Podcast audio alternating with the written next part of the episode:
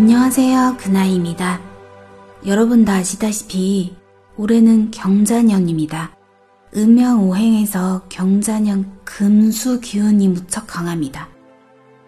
한의하 장부학에 의하면 폐장은 금에 속합니다. 그래서 금 기운이 너무 강하면 폐염을 걸리기 쉬운 거예요.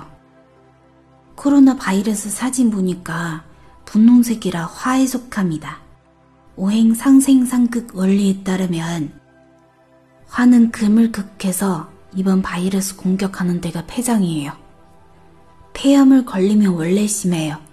그래서 이번에 코로나 바이러스 폐염은 더더욱 치명적이라는 점을 다시 한번 강조해야 될 것 같습니다.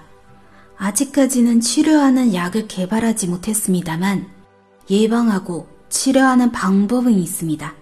음양오행에서 토생금이란 게 있어요. 토가 금을 도와준다는 말입니다.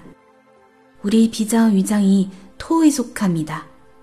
토가 노란색죠. 그래서 노란색 음식, 황기라든가 우엉라든가 삼계탕라든가 고구마라든가 이런 비장과 위장을 보양하는 음식을 많이 드시면 면역력을 높이는 데 도움이 됩니다.